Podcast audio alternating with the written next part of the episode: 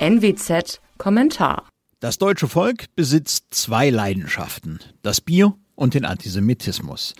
Das schrieb Kurt Tucholsky vor genau 100 Jahren. Die Zeiten haben sich geändert.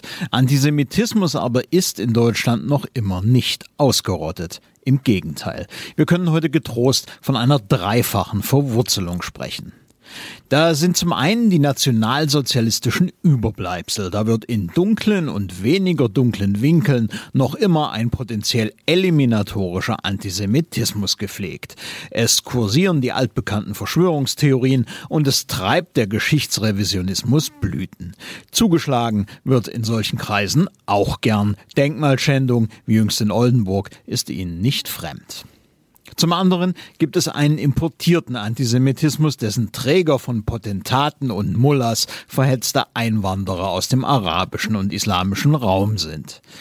Diese Spielart des Antisemitismus macht sich an Israel fest und rechtfertigt sich als vermeintlicher Widerstand gegen das zionistische Gebilde Israel. Schließlich ist da ein Antisemitismus auf der Linken, der hier unmittelbar andockt. Er richtet sich gegen das koloniale Projekt Israel und hat seine Wurzeln in den 60er Jahren.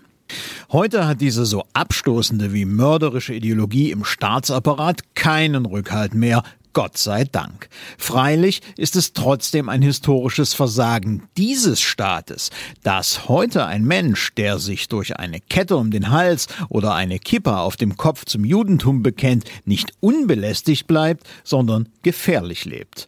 Da ändern auch sentimentale politische Lippenbekenntnisse nichts. Mein Name ist Alexander Will. Sie hörten einen Kommentar der Nordwestzeitung.